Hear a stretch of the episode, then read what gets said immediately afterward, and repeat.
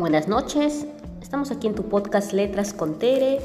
Vamos ahora con el episodio 5. Continuamos con esta maravillosa novela El jorobado de Notre Dame, aquí en Letras con Tere.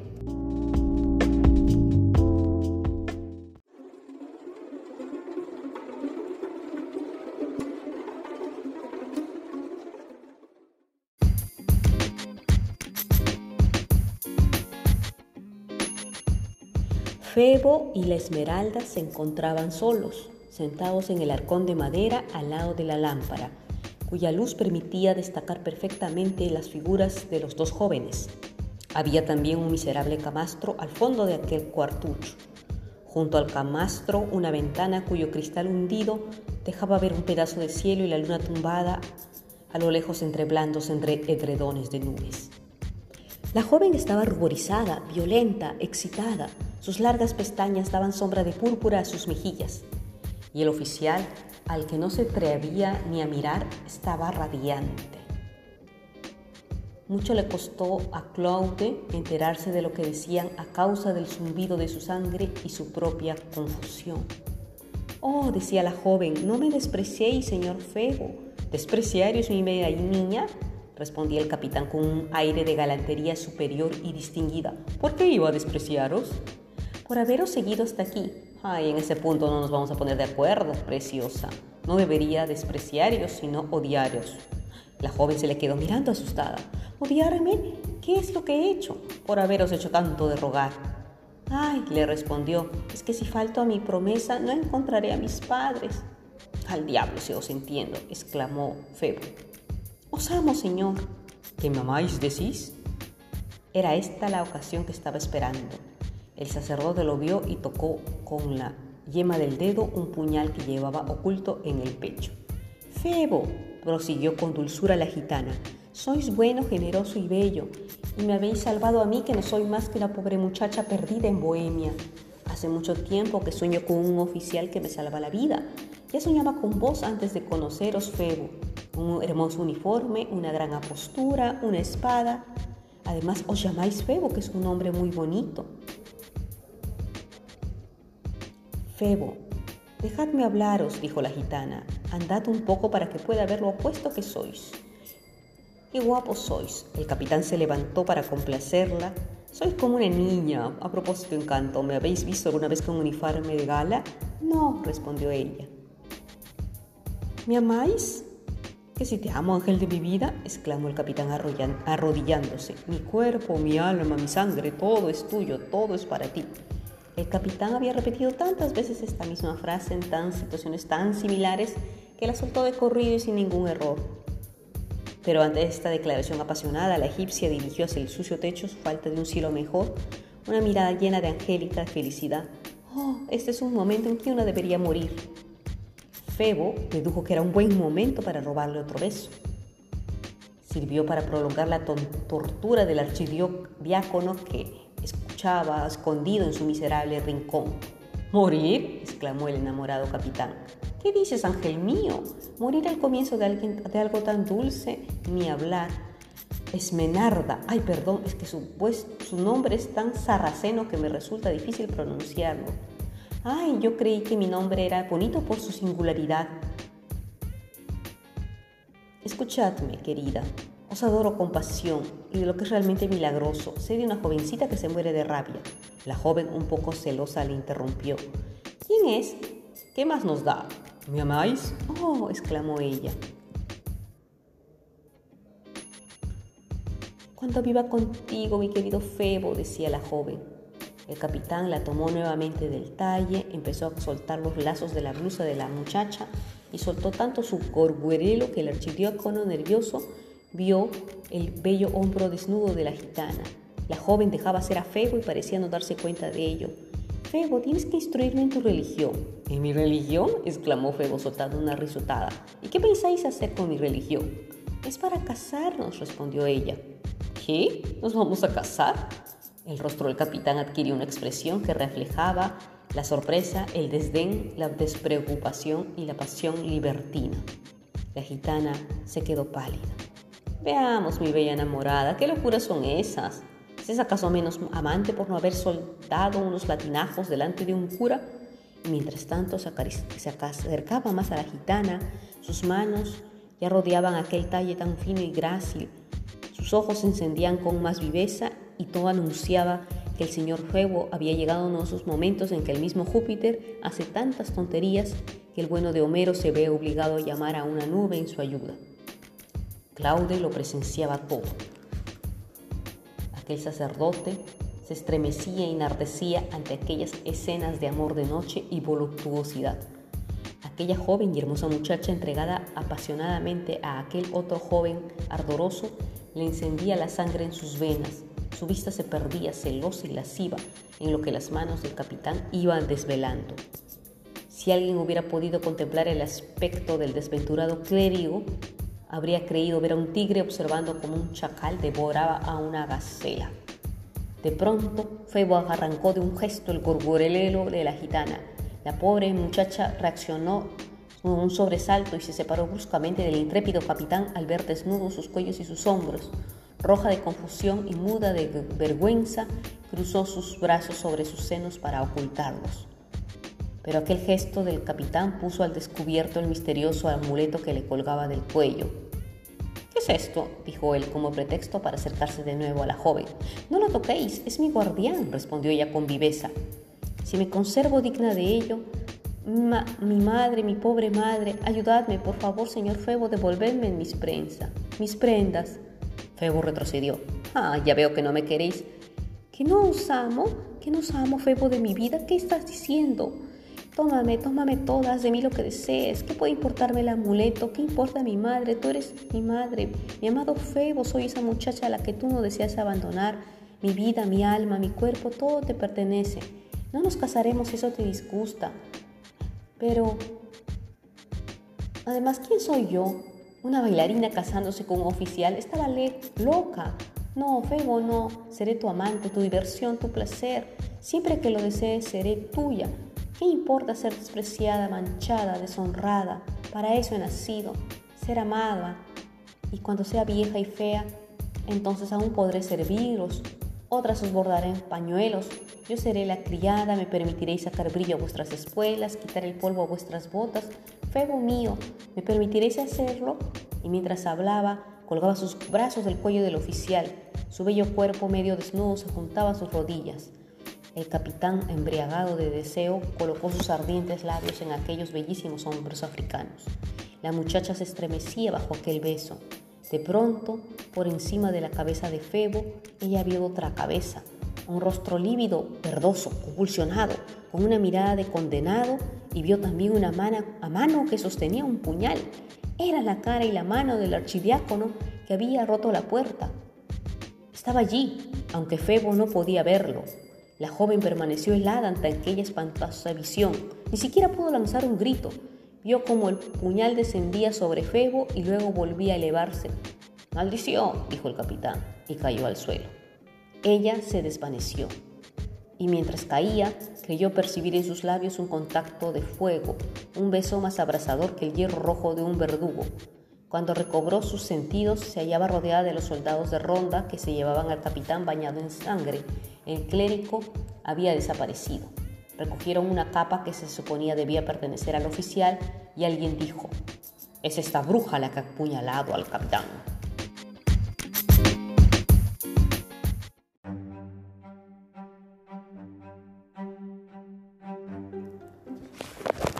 La Esmeralda dormía. Los ruidos en torno al edificio aumentaban. Los balidos más, cada vez más inquietos de la cabra la sacaron de su sueño. Incorporada en la cama, había escuchado primero, primero y mirado a su alrededor después. Asustada, salió de la celda para intentar ver qué estaba ocurriendo. La idea de perder a Febo, su total aislamiento, todos estos pensamientos la asaltaban. Aunque era gitana, idólatra y pagana, pedía entre sollozos ayuda al Dios de los cristianos y se había puesto a rezar a Nuestra Señora. Permaneció arrodillada mucho tiempo, temblando en realidad más que rezando. En medio de aquella angustia, oye pasos próximos a ella. Los hombres que llevaban un farol acababan de entrar a la celda. La Esmeralda lanzó un débil grito. No temáis, soy yo, dijo una voz. ¿Quién sois? Pierre Gringor. Aquel nombre la tranquilizó. La cabritilla no había esperado a que Gringor se identificara y ya se frotaba tiernamente entre sus piernas. Gringor le devolvió las caricias. ¿Quién está con vos? preguntó la gitana en voz baja. Tranquilizaos, es un amigo. Mi querida y hermosa niña, vuestra vida está en peligro, la de Dechali, la cabra, también. Somos vuestros amigos y venimos a salvaros. Seguidnos. Ay, es verdad, venid pronto. Su compañero la tomó por la mano, cogió el farol y echó a andar. La cabra le seguía. Estaba contenta por haber encontrado a Gringor. El hombre del farol se fue hacia la punta del terrán. El hombre hizo señas a su Gringor y a su compañera para que entrara. La cabra le siguió. El hombre entró al último, soltó las amarras de la barca, la alejó. El seno es muy rápido. Lo primero que hizo Gringor fue poner a la cabra en sus rodillas. Se sentó en la popa y la muchacha se sentó al lado del desconocido, quien le inspiraba una inquietud difícil de definir. Cuando la barca se movía, dijo, ya estamos salvados los cuatro. La lancha remaba lentamente. El hombre de negro dejaba hablar al poeta charlatán. A propósito, maestro, dijo súbitamente Gringor, ¿se fijó vuestra referencia en el pobre diablo al que vuestro sordo estaba machacando la cabeza contra la rampa de la galería? ¿Sabes vos quién podría ser? El desconocido no respondió una sola palabra. La esmeralda oyó cómo suspiraba convulsivamente y se estremeció a su vez. Ya había oído aquella forma de suspirar. El tumulto se acercaba alrededor de Nuestra Señora, cientos de antorchas. ¡La gitana! ¡Por la bruja! ¡Muerte a la gitana! La desventurada dejó caer la cabeza sobre sus manos y el desconocido se puso a remar con más furia. Nuestro filósofo se había quedado pensativo sujetaba a la cabra. Gringor se hallaba en una cruel perplejidad. Pensaba que también la cabra sería colgada. La pobre de Jalí pensaba que era demasiado tener junto a estos condenados y que su compañero se quedaría encantado de hacerse cargo de la gitana. Se libraba un violento combate en su pensamiento. Miraba la una a la otra, pero es que no puedo salvarlos a las dos. Una sacudida les advirtió por fin que la lancha había atracado. El desconocido se levantó, se acercó a la gitana y quiso asirla del brazo, pero ella lo rechazó. Se agarró de la manga de Gringor. Este, a su vez, ocupado con la cabra, la rechazó y ella saltó sola de la barca. Se encontraba tan confusa. Parecía que Gringor había aprovechado el momento del desembarco para desaparecer con la cabra. La pobre gitana se estremeció al verse sola con el otro hombre. Quiso gritar, pero su lengua estaba inerte Sintió que el desconocido la cogió de la mano, una mano fría y fuerte. El hombre no dijo una palabra, se la llevó de la mano. Ella presintió que era una fuerza irresistible. Miró hacia todos lados y no vio a nadie. El muelle estaba desierto. El desconocido seguía silencioso. Al pasar ante una ventana, hizo un esfuerzo y gritó ¡Socorro! Alguien abrió la ventana y apareció en, capitán, eh, apareció en camisón. Miró hacia el muelle, dijo algunas palabras y cerró su ventana. Era el último rayo de esperanza que se esfumaba. El hombre de negro no profirió una palabra, la sujetó con más fuerza de la mano. ¿Quién sois? ¿Quién sois? Pero él no respondía. El hombre se detuvo finalmente y levantó la capucha. ¡Oh! exclamó petrificada. Sabía que era él. Era el sacerdote. Escucha, le dijo, y se estremeció la joven. Estamos aquí. Esto es la gref. El destino nos entrega el uno al otro. Yo voy a decidir sobre tu vida y tú sobre mi alma. Así que escúchame. Eh, en primer lugar, no me hables de tu febo, no me hables de él, ¿entiendes? No vuelves la cabeza y escúchame. Hay un decreto del Parlamento por el que se entrega la horca. Acabo de arrancarte de sus manos, pero vienes persiguiéndote, ¿lo ves? Los ruidos y las voces se acercaban. ¡La gitana! ¡Muerta la gitana! ¿Te das cuenta de que lo, están que están buscando? No me digas nada. Acabo de salvarte. De ti depende. Escoge entre los dos. Ella logró saltar, soltarse y cayó al pie del patíbulo. Por fin respondió, me provoca menos error, horror que vos. Pero yo os amo, os aseguro que es cierto, gitana. Es un amor constante, sufro demasiado, mi niña. ¿Veis que os hablo con delicadeza? Desearía que no sintieras hacia mí esa aversión. No es culpa suya cuando un hombre se enamora de una mujer. ¿No podréis perdonarme nunca? ¿Ni siquiera me miráis? Por lo que más queréis, no me habléis del capitán. Aunque me arrancase el del pecho, no palabras sino el corazón para deciros que os amo, todo sería inútil. Ay, solo para mí tenéis crueldad, fatalidad. Estuvo llorando así durante un tiempo.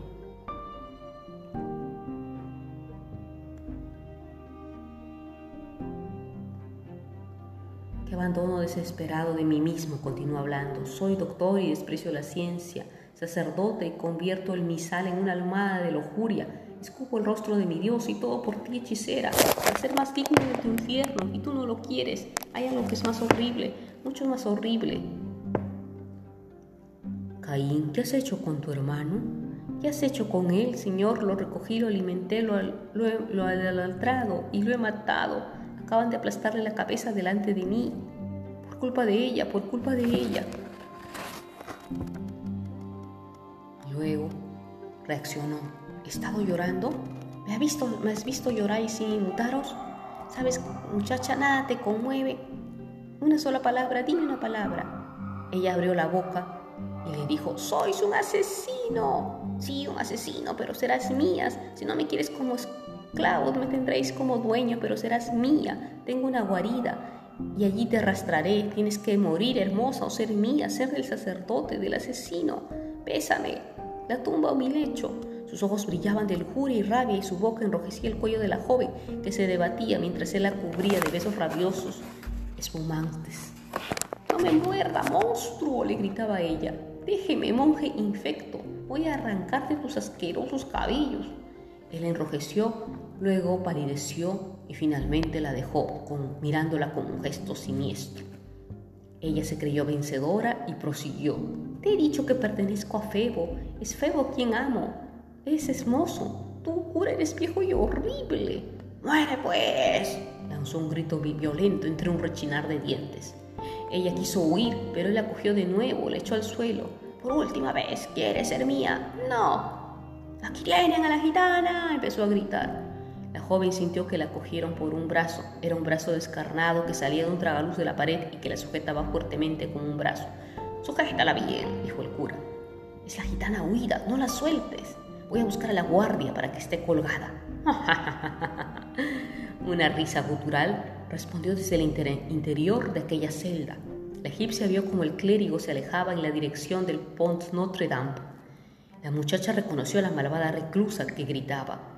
Intentó soltarse, pero la gudul la sujetaba con una fuerza increíble.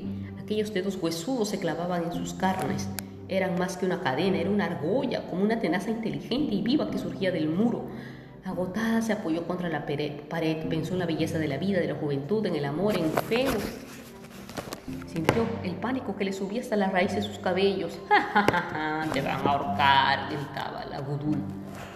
¿Qué os he hecho yo? gritó Esmeralda casi desmayada. Hija de Egipto, hija de Egipto. La desventura de Esmeralda dejó caer su cabeza. De pronto la reclusa exclamó, ¿me dices qué has hecho? ¿Qué has hecho egipcia? Está bien. Yo tenía una niña, ¿sabes qué? Una niña hermosa. Mi niña, mi preciosa niña, mi Agnés decía mientras besaba algo en la suya. ¿Te das cuenta, hija de Egipto? Me la quitaron, me la robaron, se comieron a mi niña. Lo lamento, pero yo no habría nacido. Ah, sí, mi hija tendría ahora tu edad. Hace 15 años que estoy aquí, 15 años que sufro y rezo, 15 años que me golpeo la cabeza. Esas malditas gitanas me la robaron, me la han comido. ¿Tienes corazón? Imagínate un niño que está jugando, un niño dormido. Pues bien, ahora voy a comer carne de gitana. Madres gitanas, ustedes comieron a mi hija, ahora yo me comeré la suya. Piedad, señora, piedad, ya viene. Se escuchaba el ruido de la gente hacia la, y se veían todas, querían llevarla a la horca Esmeralda. Señora, tened piedad, ya viene, yo no he hecho nada. Por favor, sálveme. Devuélveme a mi hija, piedad. Devuélveme a mi hija, soltadme, devuélveme a mi hija. Señora, yo usted busca a su hija y yo busco a mis padres. Devuélveme a mi pequeña. No sabes dónde puede estar. Puede tú también. Yo era prostituta y tenía una hija. Las gitanas me la robaron, así que tú tienes que morir. Entonces cuando venga una madre gitana, yo le diré, ¿soy, soy su madre? Pues mírate, se ahorca. Ahora devuélveme a mi hija. ¿Sabes dónde está mi hijita? Mira, mira. Y sacó algo de su cuello. Este es su zapatito. Es todo lo que me queda de ella. Si lo sabes dónde puede estar el otro, dímelo, dímelo. ¿Ese zapatito? La egipcia fue presa de un estremecimiento. No, no. Y con la mano libre abrió el bolsito adornado de abalorios verdes que llevaba colgado del cuello. Anda, anda, rebusca en tu amuleto del demonio, maldita. Y de pronto dejó de gritar Gudul, exclamó gritando con una voz del fondo de sus entrañas, ¡Mi hija! La gitana acababa de sacar de su bolso un zapatito totalmente igual al otro. Cuando encuentres el compañero, tu madre te tenderá sus brazos. Mi hija, madre. El muro y barrotes de hierro se interponían entre los dos. Oh, este muro, tu mano, dame tu mano. Ella pudo pasarle su brazo y se puso a besarlo. Se olvidó y se internó en un sollozo. Luego recordó, tengo que sacarte del abismo. He recuperado a mi hija, qué hermosa es. ¿Quién me lo había dicho? Es hermosa. Madre, vienen los soldados. Cada vez más la gente más cerca. La reclusa, diez, cielos. ¿Por qué te buscan? ¿Qué has hecho? No sé. Solo sé que estoy condenada a muerte, morir, pero se acabo de encontrarme. Esta horca es para mí, ya llega a salvarme. La reclusa le dijo, Hija mía, ahora me acuerdo de oro, de todo. Tienes razón, es tu muerte. Quédate, quédate, no respires. Hay soldados por todas partes. Yo te ayudaré. Apareció una voz del sacerdote. Por aquí, capitán Febo. La esmeralda quiso moverse. ¡No te muevas! le dijo Gudul. ¡Eh, vieja! vino un hombre. Nos han dicho que tú la tenías. No sé muy bien lo que queréis decir. Por todo diablos, ¿dónde se ha metido? Cuidado, vieja loca, no me mientas. ¿Qué has hecho con ella? Si me habláis de la muchacha que tenía en mis manos, me mordió la maldita y tuve que soltarla. Dejadme tranquila. No me mientas, viejo espectro. Me llamo Tristan Lermit. Soy compadre del rey. Tristan Lermit, ¿me oyes? Aunque fuera Satán Lermit, replicó Gudul. No me interesa ni me causas miedo. Por todos diablos. Eres una bruja. ¿Dónde se fue? Cero que se habrá ido por la calle del Muchón Monseñor, gritó un arquero, preguntad a la vieja bruja por qué los barrotes de su tragaluz están tan destrozados. Siempre han estado así. Ah, la comadre se pone nerviosa. ese hombre está borracho. Hace más de un año que la trasera de una carreta chocó contra mi tragaluz. Es verdad, dijo otro arquero, yo mismo estaba allí. Hmm, si lo hubiera roto una carreta, prosiguió el primer soldado. Los trozos de los barrotes se habrían doblado hacia adentro, pero estos están hacia afuera. Ah, vaya, dijo Tristán. A ver, vieja, responded. Dios mío, exclamó la reclusa acorralada. Os juro que una carreta rompió los barrotes. Ya ha dicho ese hombre que lo vio, ¿no? ¿Y qué tiene que ver eso con la gitana? Hmm, gruñó Tristán. Diablos, prosiguió el soldado. Las roturas de los hierros se ven recientes. Ella palideció. ¿Cuánto tiempo hace de la carreta? ¿Un mes? ¿Quince días? No me acuerdo. Antes ha dicho que había más de un año. Esto es sospechoso pobre mujer se sentía desvanecer. Llegó otro soldado gritando, Monseñor, la vieja bruja miente, el hechicero no se ha escapado. Las cadenas han estado echadas toda la noche en las calles del Mutón. ¿Qué tienes que alegar? No sé, pues me, me habré equivocado. Se habrá ido a nado. ¿Acaso nadan las mujeres? Estás mintiendo vieja, exclamó Tristán lleno de cólera. Me da ganas de dejar a la bruja gitana y de colgarte a ti. Como queráis, monseñor, hazlo si lo quieres. Llevadme pronto, vamos ya. Ella pensaba, mientras tanto mi hija se podrá salvar. Ay, ¿quién entiende? Está loca. Está loca, monseñor. Se ha dejado escapar. A la egipcia no habrá sido por culpa suya. Ella odia a las gitanas. Y si la que estamos persiguiendo es la joven bailarina de la cabra, es a ella quien aborrece más, dijo un viejo sargento del cuadro. Bueno, está bien, vámonos. Ay, salvada, suspiró cuando ya se habían ido. La pobre muchacha había permanecido en su rincón sin moverse ni respirar. No perdió nada de la escena. En aquel momento oyó una voz que decía al preboste, Cuernos, señor preboste, no es un asunto mío colgar brujas, la canalla popular está allí, así que os dejo vos a este trabajo. Supongo que contaréis lógico que vaya a reunirme con mi compañía. La voz era la de Febo. Ella sintió, ¡Ah! Febo, Febo, empezó a gritar, pero Febo ya no estaba pero Tristán sí.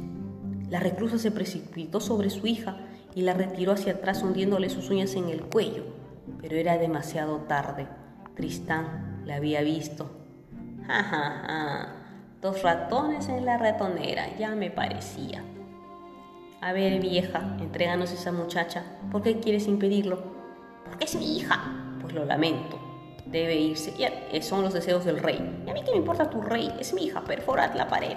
La madre oyó como los picos y las palancas comenzaban a minar su fortaleza. Empezó a gritar. De pronto cogió su aduquín con las dos manos y lo lanzó contra los trabajadores.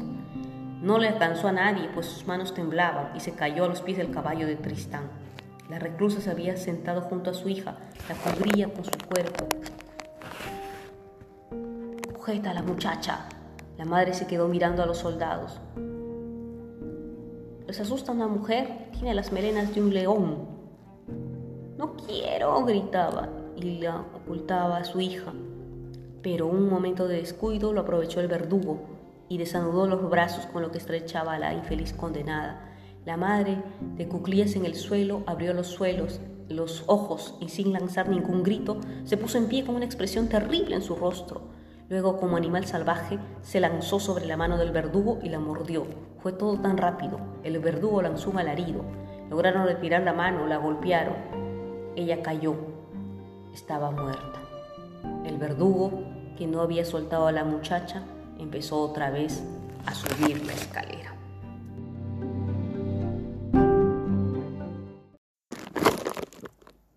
Y mis queridos letra lovers, ¿qué les pareció este, este episodio 5 de tu novela El jorobado de Notre Dame del gran Víctor Hugo? Como podido escuchar, vemos cómo nos sorprenden las personas. Primero, Esmeralda tan enamorada del capitán Febo y lo que resultó ser este sujeto que al final contribuye para que la lleven a la horca. Y luego una mujer que la odiaba tanto sin conocerla, al final dio la vida por ella. Era su madre. Dos amores, el de pareja y el de madre. ¿Quién es el verdadero amor? Interesante todo este dilema que nos muestra Víctor Hugo en esta gran novela. ¿Qué pasó después? Síguenos escuchando y la próxima semana tenemos el episodio 6 del Jorobado de Notre Dame del gran Víctor Hugo en letras con T.